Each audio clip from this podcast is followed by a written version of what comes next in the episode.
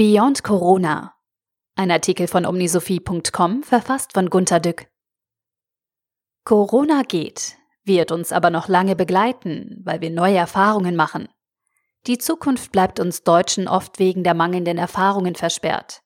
Wir beginnen nicht gerne freiwillig etwas Neues, aus Neugier zum Beispiel. Nur einmal für ein paar Tage WhatsApp benutzen? Twitter? Oh nein, da kenne ich mich nicht aus. Das verstehe ich gut. Wer es ablehnt, schnell mal neue Erfahrungen zu machen, der bleibt in der Welt gefangen, in der er damals von Prüfungsbehörden und Arbeitgeberanforderungen gezwungen wurde. Wer keine neuen Erfahrungen macht, sieht ab dem 30. Lebensjahr veraltet aus. Nun traf uns Corona. Auch das leugnen so viele Leute, die nicht offen in die Welt schauen. In meiner Straße ist kein Corona. Es wird übertrieben. Und ich darf nicht raus. Die Leute draußen sehen alle gesund aus.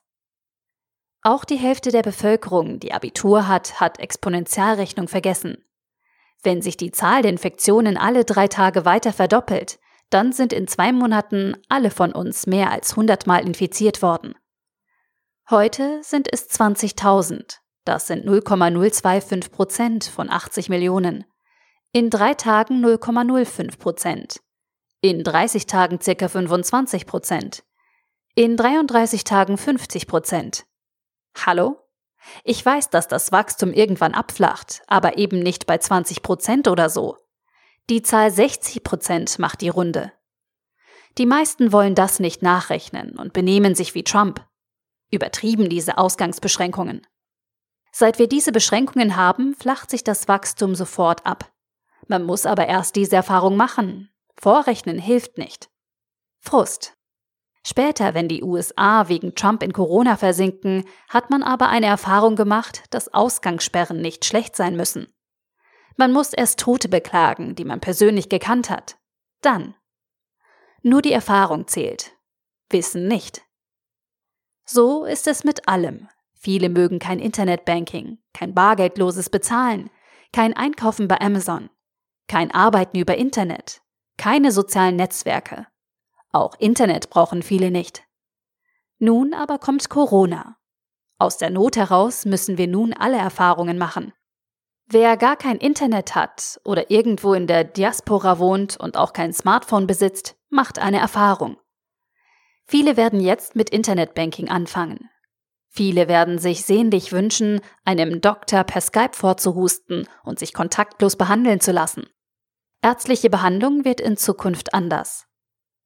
Medikamente werden gehortet. Man kann sie im Internet bestellen. Ich habe nachgeschaut. Doc Morris gibt keine hohen Rabatte mehr. Sie profitieren jetzt mächtig. Die Shop-Apotheke scheint die Preise nicht zweistellig angehoben zu haben. Das Apothekensterben geht weiter. Wenn die Geschäfte schließen, kann man bei Amazon und überall sonst im Internet einkaufen. Das werden viele Internethasser zum ersten Mal probieren. Das schadet dem stationären Handel. Wer sich langweilt, probiert eventuell doch auch mal ein E-Book. Wer keine Ahnung hat, beginnt jetzt zu surfen, weil er niemanden fragen kann. Die Firmen erleiden hohe Verluste, weil es ihre IT gar nicht zulässt, im Homeoffice zu arbeiten. Man hat zwar Internet daheim, aber das SAP lässt sich nicht von daheim anwerfen. Die Firmen werden auch ihre Erfahrungen machen. Firmen brauchen Teamsoftware, damit Meetings im Netz stattfinden können. Die IT gibt es oft nicht her. Das Schul- und Universitätensystem spürt, dass es im Vergleich zu den USA nur überall Versuche, auch gute keine Frage, mit E-Learning gemacht hat, dass aber die Normallehrer an der Normalschule nicht richtig von ferne arbeiten können und die Unis eben die Vorlesungen nicht auf Video haben, obwohl man jahrelang Zeit dazu hatte.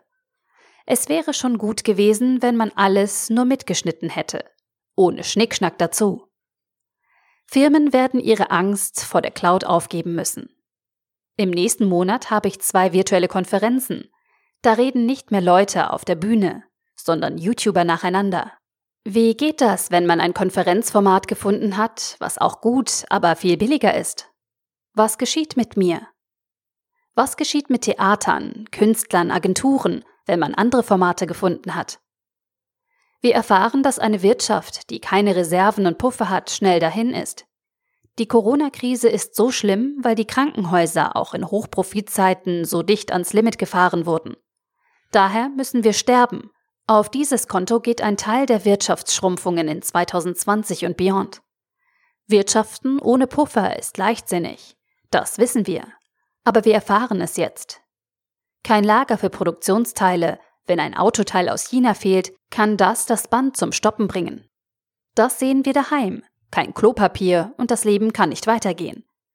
Die Profitsucht kalkuliert ohne Puffer. Und zack.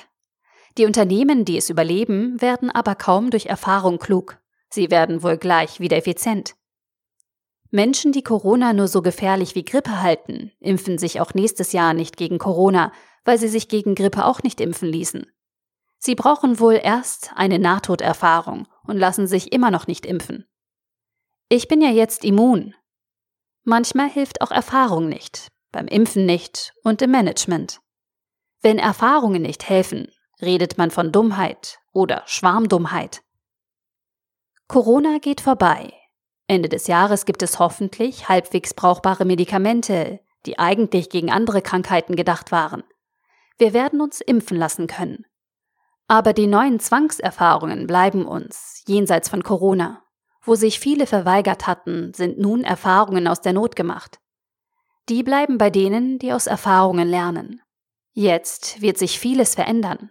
Vieles Alte wird schneller vergehen, als man es befürchten musste. Vieles Neue kommt schneller, als man dachte. Denn der Erfahrungsraum hat sich vergrößert.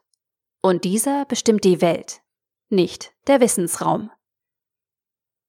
Der Artikel wurde gesprochen von Priya, Vorleserin bei Narando.